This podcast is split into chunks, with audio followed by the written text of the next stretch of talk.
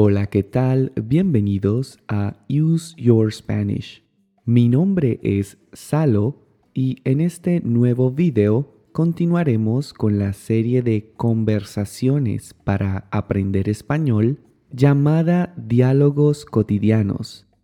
En el episodio de hoy, el episodio número 18, escucharás otra conversación entre mi amigo español Miguel y yo, en la cual aprenderás un montón de vocabulario y expresiones coloquiales que son muy comunes entre los hispanohablantes. El tema del video de hoy es felicitar a alguien. Recuerda que estos videos están divididos en estas partes o secciones principales. Y eso es todo. Si estás listo o lista, empecemos. Escucha atentamente la conversación a una velocidad lenta. Salo, he visto que alcanzaste los 100.000 suscriptores en tu canal. Enhorabuena por ese logro. Sí, Miguel. Muchas gracias era un sueño que tenía desde hace mucho tiempo, así que estoy que no me cambio por nadie. Te lo mereces, te lo has currado. Bueno, obviamente esto es en parte gracias a ti también no hubiese podido alcanzar este objetivo sin tu ayuda. Y que lo digas, no han sido pocas las horas que he invertido escribiendo y grabando esas historias. Lo sé y valoro mucho tu ayuda por eso acepto que el mérito no es solo mío. Tú también has arrimado el hombro. Qué bueno que lo reconoces. Es que siendo honestos, si no fuera por mis historias, en tu canal aún habría cuatro gatos. ¿Ves? Por eso es que no te doy cumplidos, porque se te suben los humos a la cabeza. Eso no es cierto. Yo solo digo las cosas como son. Pero bueno, que no quiero hacerte sombra. Es tu canal y me alegra que cada vez más gente vea tus vídeos. Gracias, Miguel. Pero, ¿sabes qué? Creo que tienes toda la razón. Eres una parte muy importante de este proyecto. De hecho, tu contribución es vital para mi canal. Uy, gracias. Me hace muy feliz escucharte decir eso. Me halagas. Por cierto, necesito una nueva historia para el video de la semana entrante. Así que creo que deberías ponerte manos a la obra. Sabía que me ibas a pedir algo. Por eso siempre desconfío de tus cumplidos y zalamería. ¿Pudiste entender nuestra conversación? Antes de explicarte las palabras y expresiones que estaban resaltadas en negrilla, evaluemos qué tanto pudiste entender. Intenta responder las siguientes preguntas. ¿Cuál era el sueño que Salo tenía desde hace mucho tiempo? ¿Cuál era el sueño que Salo tenía desde hace mucho tiempo? Siguiente pregunta. ¿Por qué Salo reconoce que no hubiese podido cumplir ese sueño sin Miguel? ¿Por qué Salo reconoce que no hubiese podido cumplir ese sueño sin Miguel? Siguiente pregunta. ¿Cuál es la razón por la que a Salo no le gusta darle cumplidos a Miguel? ¿Cuál es la razón por la que a Salo no le gusta darle cumplidos a Miguel?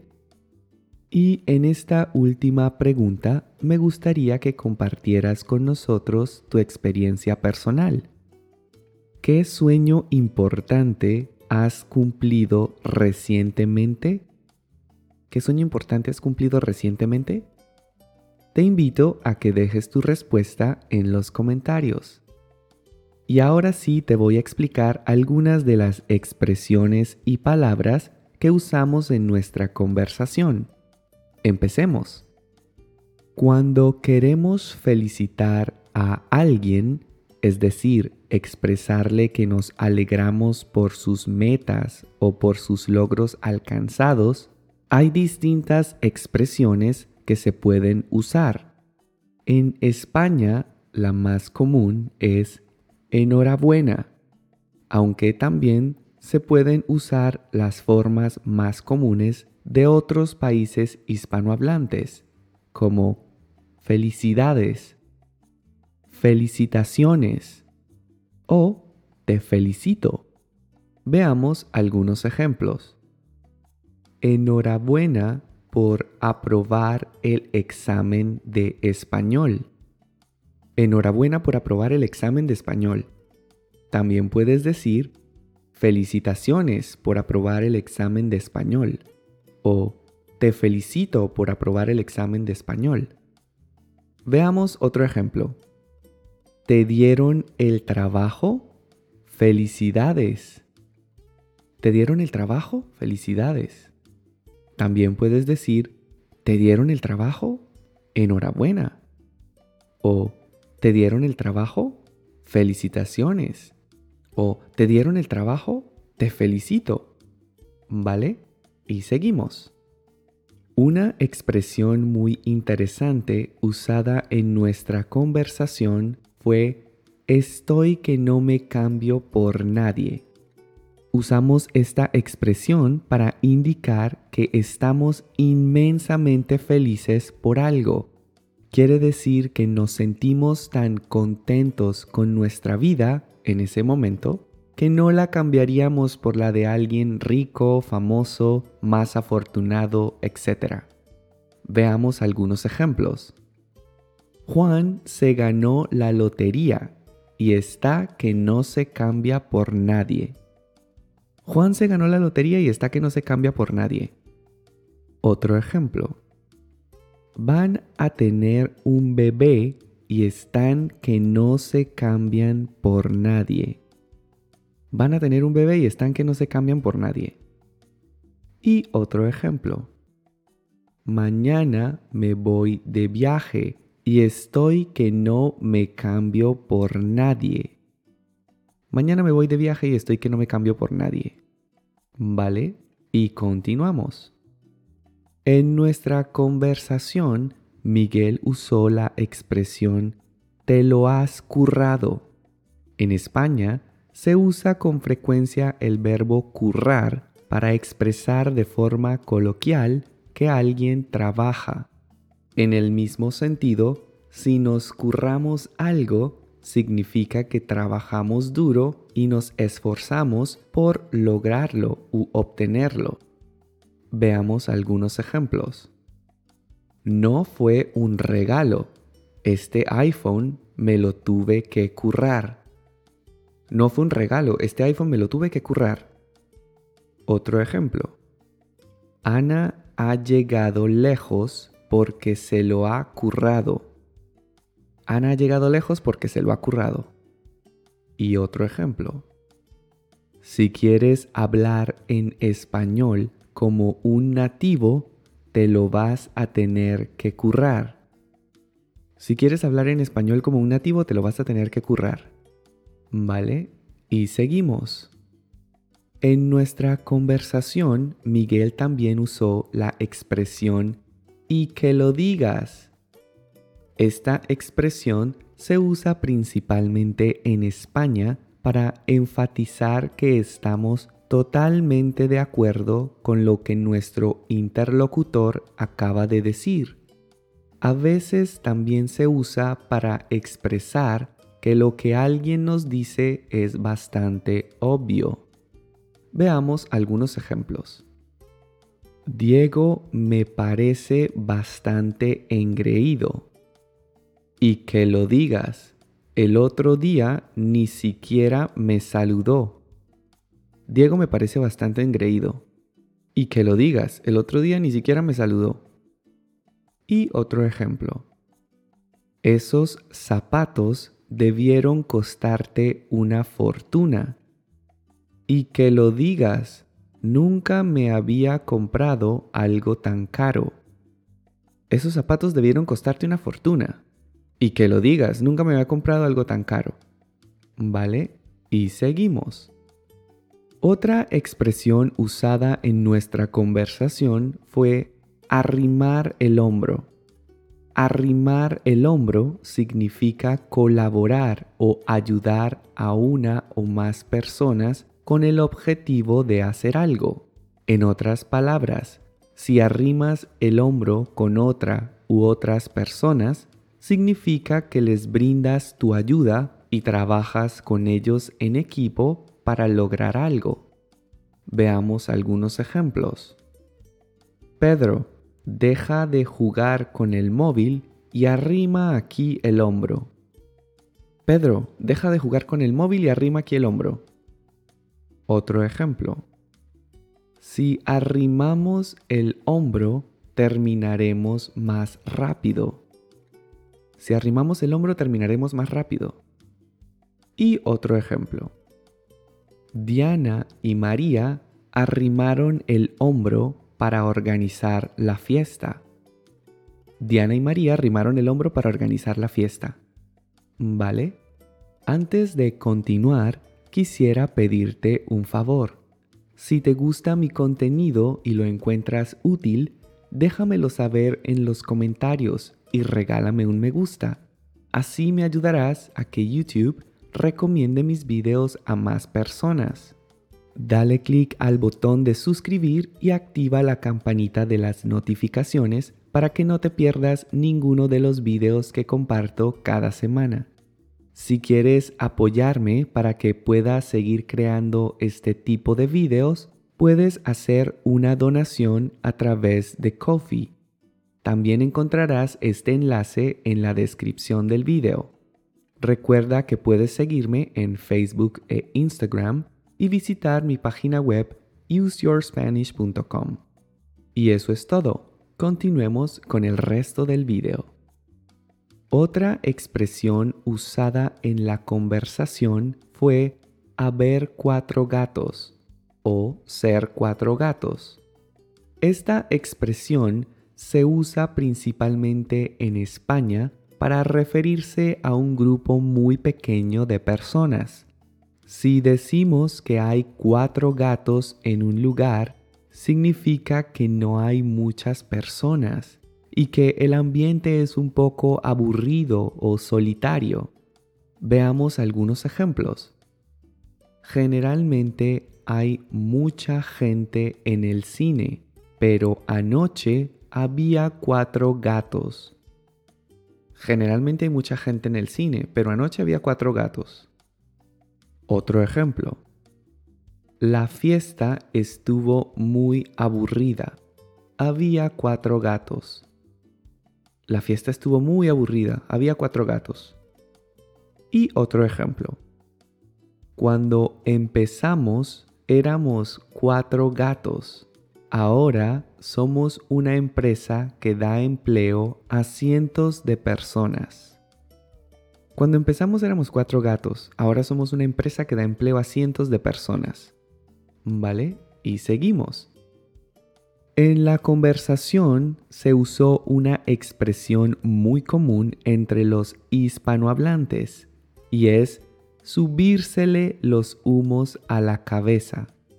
Usamos esta expresión para indicar que alguien asume una actitud soberbia, altanera o arrogante debido a algo que ha logrado, a su posición social, su nivel de autoridad, etc.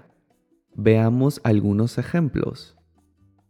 A Juan se le han subido los humos a la cabeza desde que lo nombraron jefe del departamento de compras. A Juan se le han subido los humos a la cabeza desde que lo nombraron jefe del departamento de compras. Y otro ejemplo. Espero que cuando seas famosa no se te suban los humos a la cabeza. Espero que cuando seas famosa no se te suban los humos a la cabeza. ¿Vale? Y continuamos. Otra expresión usada principalmente en España es hacerle sombra. Si tú le haces sombra a alguien, significa que te destacas o resaltas más que esa persona en algo y por tanto la gente se fija más en ti, ya sea porque eres más importante, más popular, más talentoso o talentosa, etc. Esta expresión da la idea de que alguien oculta el brillo de otra persona al estar por encima de ella en algo. Veamos algunos ejemplos. Pedro era el mejor músico de la familia, pero ahora su hijo Ramón le está haciendo sombra.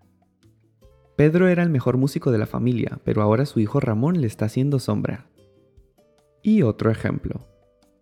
Bill Gates era la persona más rica del mundo hasta que Elon Musk y Jeff Bezos empezaron a hacerle sombra. Bill Gates era la persona más rica del mundo hasta que Elon Musk y Jeff Bezos empezaron a hacerle sombra. ¿Vale? Y seguimos. Otra expresión usada en la conversación y que es muy común entre los hispanohablantes es me halagas. El verbo halagar se refiere a dar cumplidos elogios a una persona. Usamos la expresión me halagas como respuesta cuando alguien dice cosas muy buenas y positivas de nosotros. Generalmente se emplea en un tono gracioso e informal.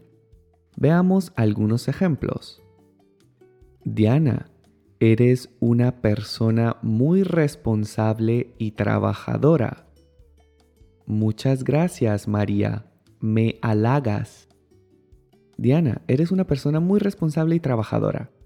Muchas gracias, María. Me halagas. Y otro ejemplo. Nunca había conocido una persona tan positiva como tú. ¿En serio? Gracias, me halagas. Nunca había conocido una persona tan positiva como tú. ¿En serio? Gracias, me halagas.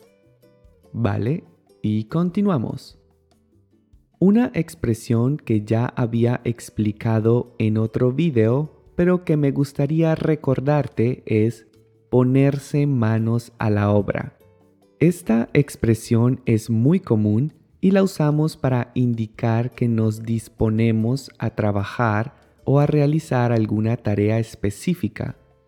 Si te pones manos a la obra, significa que decides ejecutar una acción y centrarte en ella.